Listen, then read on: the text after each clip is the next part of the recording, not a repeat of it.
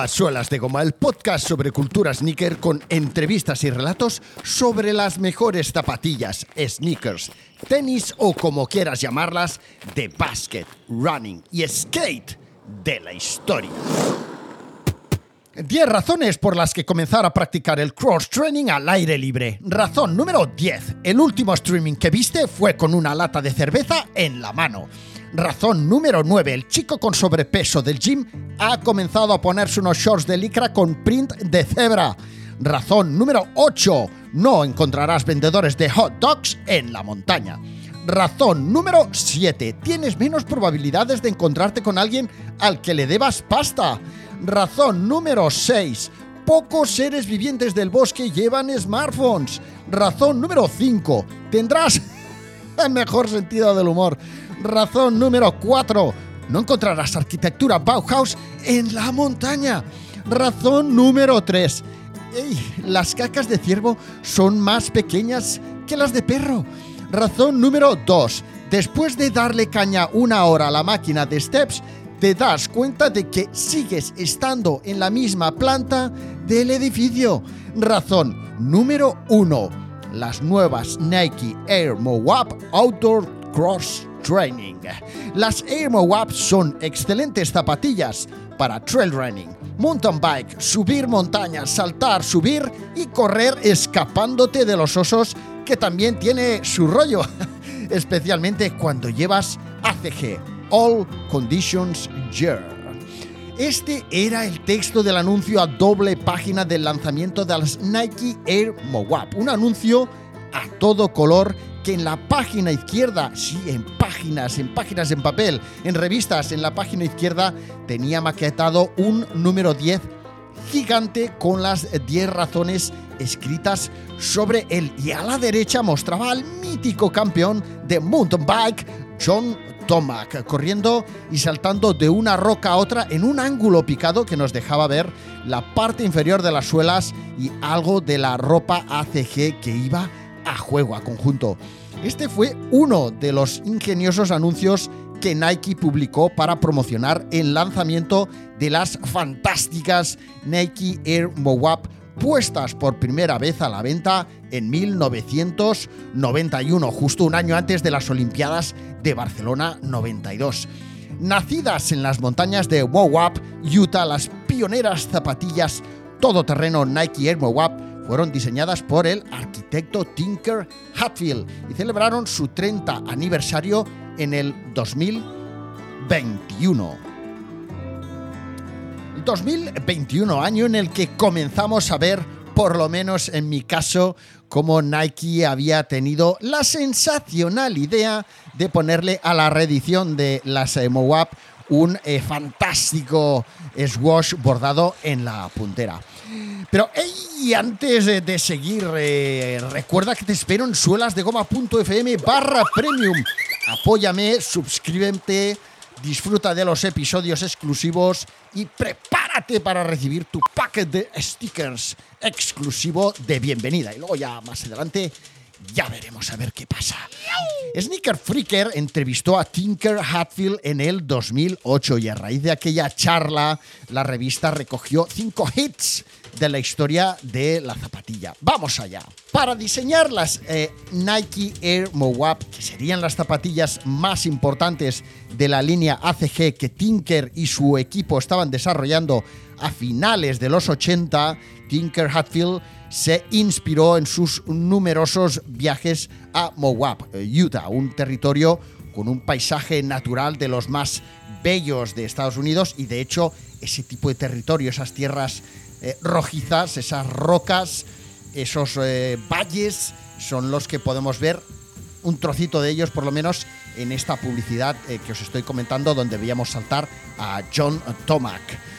Tinker, eh, que ya tenía prestigio como diseñador dentro de Nike, pensó que para el desarrollo de las zapatillas de este modelo quería crear algo innovador y sabía que podría proponer algo innovador, algo rompedor, algo diferente gracias a su estatus dentro de la empresa y tenía muy claro que eh, quería hacer algo distinto y que podía aprovechar aquella oportunidad para proponer unas nuevas zapatillas y salirse con la suya, ¿no? Es aquel momento en el que ves que hay que crear algo nuevo y que vas a poder eh, proponer algo muy distinto a lo que había hasta entonces en el mercado, valiéndote de tu prestigio, de tu, de tu saber hacer y de tus resultados en el mercado, ¿no?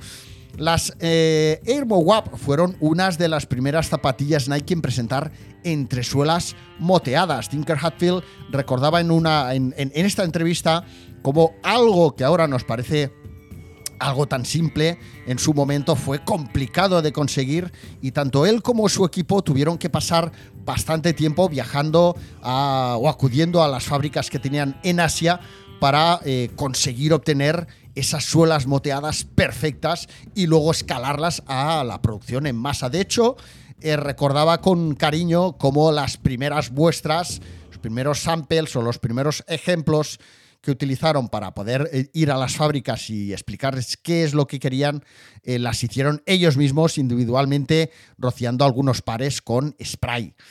Las suelas moteadas pretendían dar el aspecto de ser unas zapatillas que recién sacadas de la caja ya tuvieran ese aspecto de zapatilla salvaje, ¿no? Como ya manchada en el barro, como que ya venía de aventura preparada para, para comenzar a, iniciar nuevos viajes, nuevas aventuras con el propietario de aquellas zapatillas, ¿no? Ahí ya las, como si tuvieran ya el barro y todo, ¿no? Muy, muy, muy original.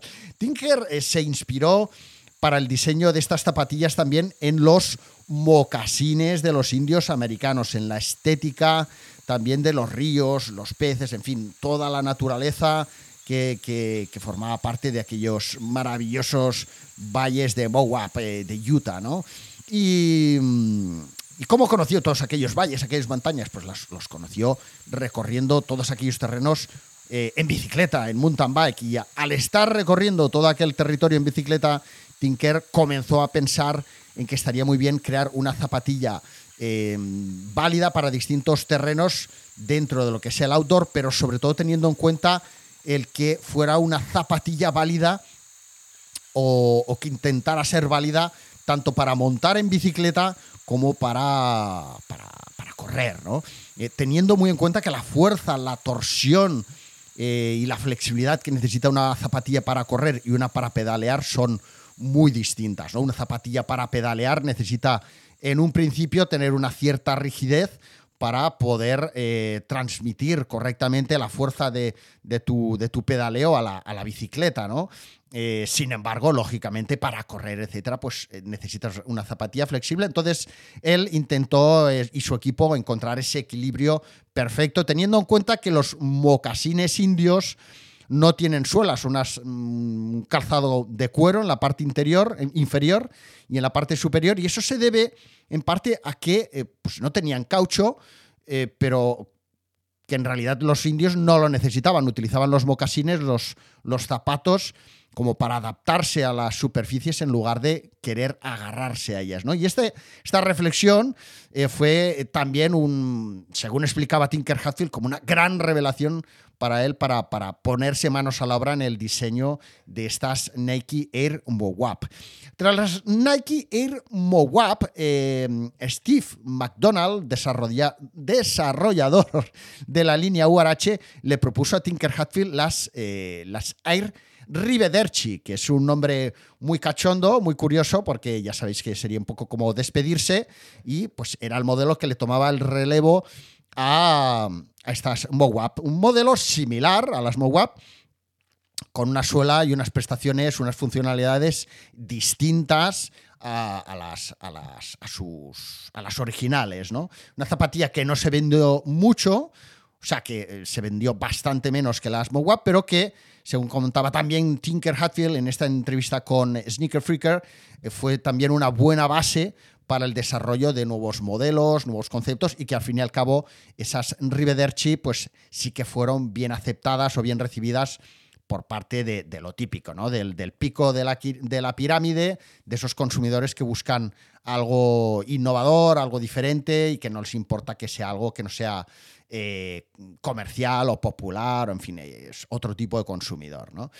Las Air Mowap aparecieron en un episodio de. No, perdón, en dos episodios de Seinfeld. Eh, que para quien no lo sepa, eh, Seinfeld fue una de esas series de comedia más exitosas de todos los tiempos. De hecho, Seinfeld, después de hacer aquello, no ha vuelto a pegar un palo al agua en toda su vida.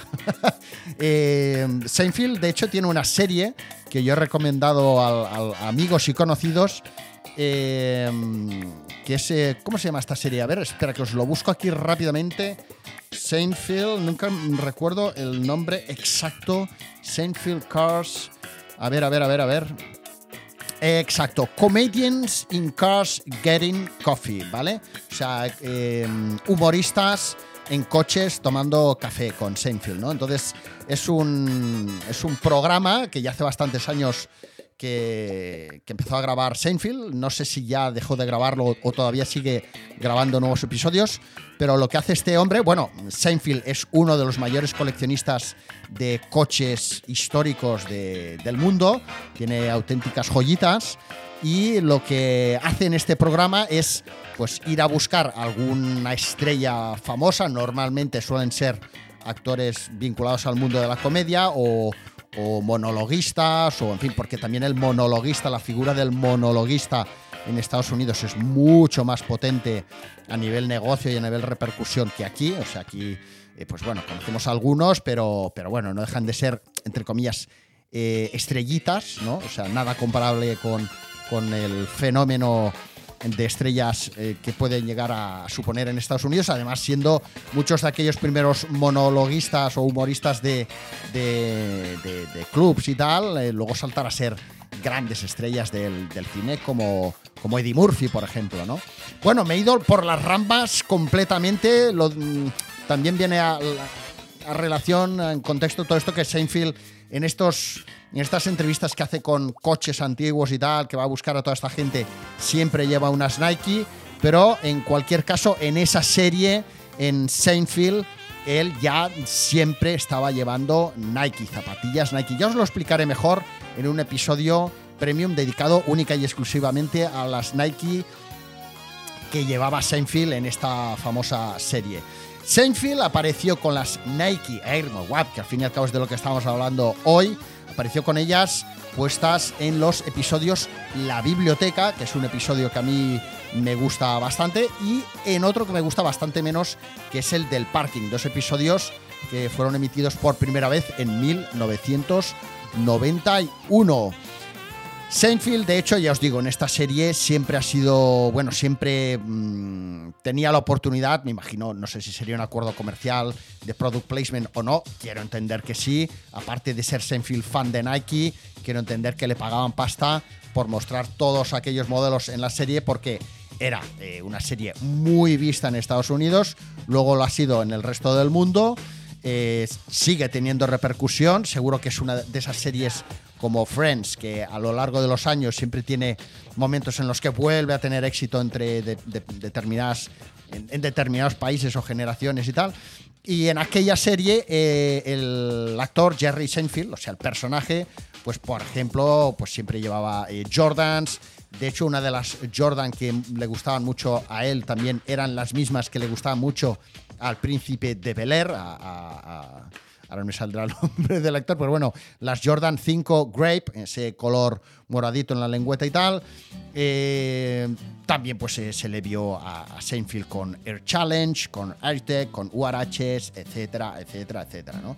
Y bueno, hasta aquí el episodio de hoy. Me ha parecido curioso comentar este anuncio de las Nike Air Mowa porque es uno de aquellos anuncios noventeros míticos, aquella estética que solo ellos fueron capaces de, transmitirnos, de, ponernos cachondos con cualquier zapatilla que sacaban al mercado, ya fuera de training, de básquet o de running eh, o de tenis. Y estos textos tan, tan graciosos que, bueno, como hemos, como hemos eh, podido escuchar al principio de este episodio, ¿no? Un poco buscando excusas cachondas del por qué tenías que comprarte esas zapatillas, ¿no? Pues tenías que huir del gimnasio donde estabas horas y horas ahí al step sin llegar a ningún lado. Eh, si ibas a correr por la montaña, pues seguro que no te encontrabas a nadie al que le debías dinero. Dejarías de ver a ese. ese mm, bueno, es que lo dicen así, a ese gordinflón en el gimnasio con mallas de, de, de leopardo o de tigre. Bueno muy cachondo el anuncio, muy guapo.